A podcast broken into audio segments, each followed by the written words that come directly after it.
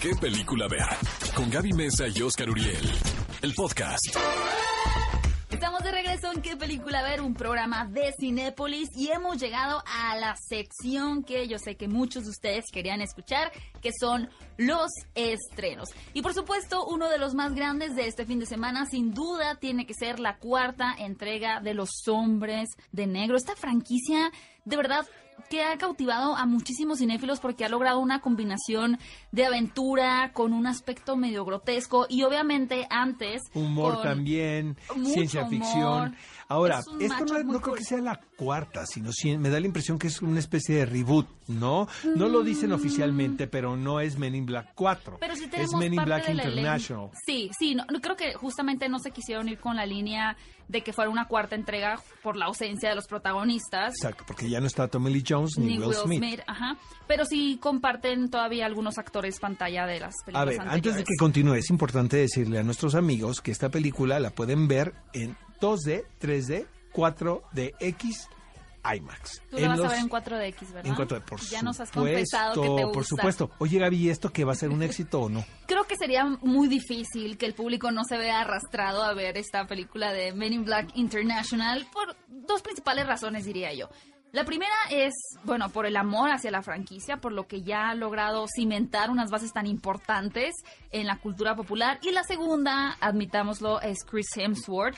Después de tener este panzón rol protagónico en la última película de Avengers Endgame, pues yo creo que las personas lo extrañan y sobre todo quieren saber cómo luce el traje de negro, ¿no? En esta nueva aventura.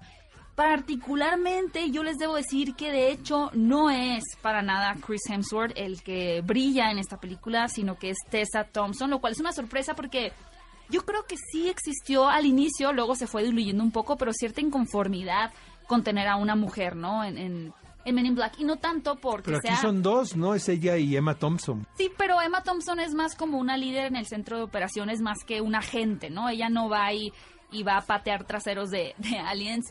Miren, la verdad es que si ustedes quieren ir al cine a ver una película de aventura con criaturas galácticas, que tenga más este toque de ciencia ficción y un poco de comedia, seguramente la van a disfrutar. Si son muy clavados y son muy fans de la franquicia y querían retomar un poquito de la sustancia o de la esencia original, entonces tal vez vamos a ver mejor otro de los estrenos porque hay muchos estrenos este fin de semana. Yo digo que vayan a ver los cinéfilos Men in Black y ellos Bueno, decidan. mejor que nos manden su opinión en redes sociales, ¿te parece? Sí. Oigan amigos, otra película que llega a pantalla grande es La Viuda, eh, su nombre original Greta, dirigida por Neil Jordan. Esta película se estrenó en el Festival de Cine de Toronto del año pasado, pero es un thriller que te voy a decir una cosa, funciona bastante bien hasta cierto punto, o sea, también lo que le ayuda a la película es que no pretende más.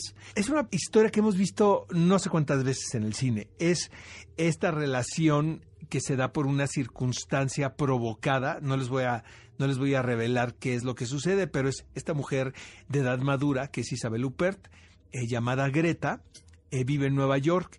Entonces ella aparentemente olvida su bolsa en el metro y hay este personaje que interpreta a Chloe Grace Moretz.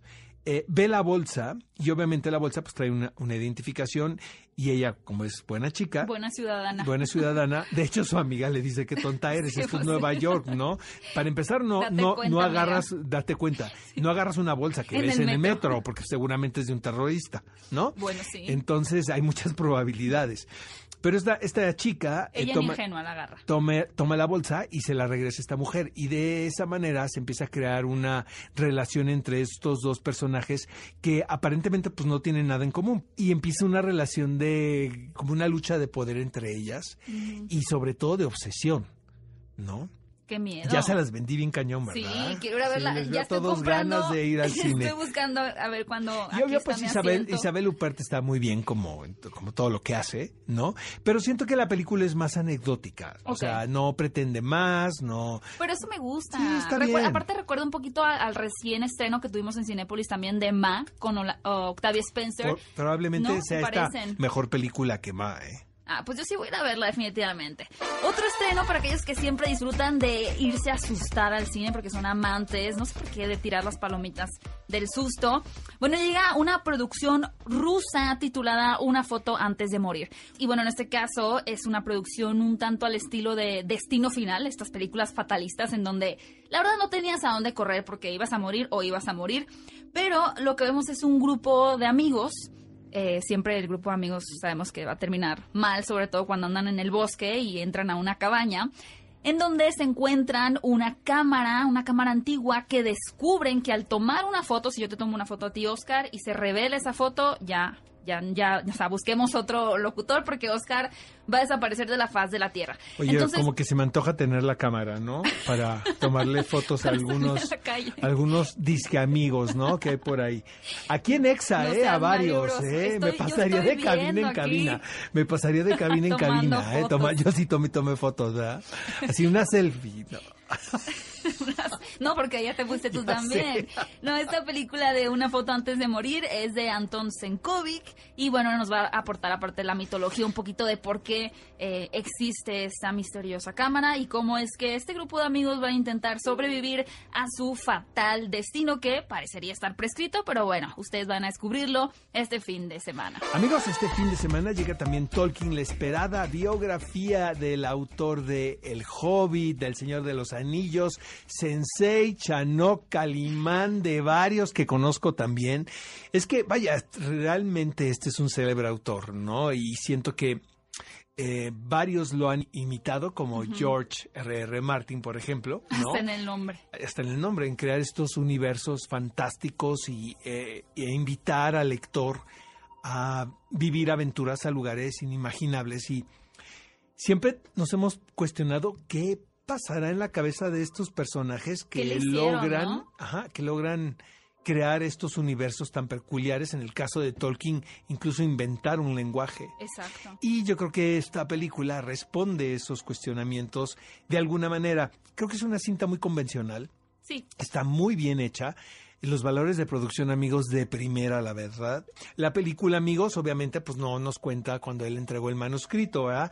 Nos cuenta todo lo que sucedió en su infancia, en su adolescencia y juventud que probablemente hayan influido en crear esta fantasía, ¿no? A ver, Gaby, ¿tú qué piensas de esto? Yo creo que, como dice Oscar, tal vez la película no sale mucho de las convenciones de una biopic o de una cinta biográfica, pero a pesar de ello sí hace cierto énfasis como más onírico o poético de resaltar o enfatizar en, mira, digo, no sé, dependerá del espectador, ¿no? Tal vez habrá espectadores que digan, si estaba entendiendo, no era necesario que me lo recalcaras, pero, sí, como que tuvieron mucho cuidado en las referencias que luego tiene su vida en la literatura y no ser tan obvios. Eh, es muy curioso porque también siento que los guionistas y el director se van más por el Silmarillion que por El Señor de los Anillos, ¿sabes? O sea, ves como más eh, referencias de historias no tan populares, no con esto no quiere decir que no sean reconocidas amigos, pero vaya, las versiones cinematográficas recientes tienen que ver con El Hobbit y El Señor de los Anillos. ¿no? Pues ustedes son fan de estas películas y todo el universo, el lenguaje creado por Tolkien, no se pueden perder esta cinta protagonizada por Nicholas Hoult y Lily Collins. Amigos, y para quienes nos gusta, porque lo digo en plural, el cine bizarro, extraño, llega el misterio de Silver Lake, dirigida por David Robert Mitchell. Y realmente sí es una cosa muy extraña, amigos, pero a mí la verdad me gustó muchísimo. O sea, no puedes dejar de ver lo que está sucediendo, aunque estás viendo las cosas más bizarras y enloquecidas. Como que nos puedes dar un ejemplo Es una especie, desde mi punto de vista, es un retelling de Alicia en el País de las Maravillas, ah, pero teniendo a la ciudad de Los Ángeles como, como protagonista. Nuestro héroe, podemos decirlo así, es Andrew Garfield y todo tiene que ver con la obsesión que él siente sobre una chica que descubre un día en la alberca y empieza a seguirla como si fuese el conejo blanco de Alicia en el País de las Maravillas. Y esto lo va a llevar a unos lugares así muy extraños, pero les estoy advirtiendo para que, para que luego no me reclamen. Exacto. Es una película muy particular y muy atractiva, la verdad. Y creo que también hay dos, tres ideas bien interesantes que el autor pone sobre la mesa. Siempre se agradece algo original, algo diferente que ver en el cine, así que si tú eres esa persona que está buscando, pues más emociones a través de una historia distinta. No te puedes perder El misterio de Silver Lake. Ve a Cinépolis y utiliza el hashtag qué película ver. Escúchalos en vivo todos los sábados a las 10 de la mañana en ExaFM 104.9.